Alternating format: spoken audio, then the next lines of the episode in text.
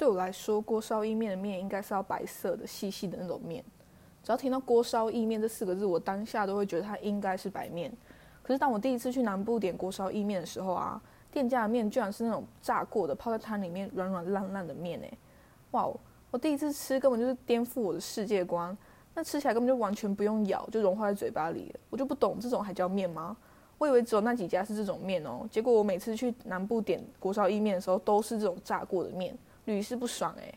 但我在北部、中部吃的时候都是白面诶，为什么南部是这种面啊？这不就跟早餐店的铁板面明明就是意大利面，然后名字却跟铁板取名字却取的是铁板面一样，很令人失望吗？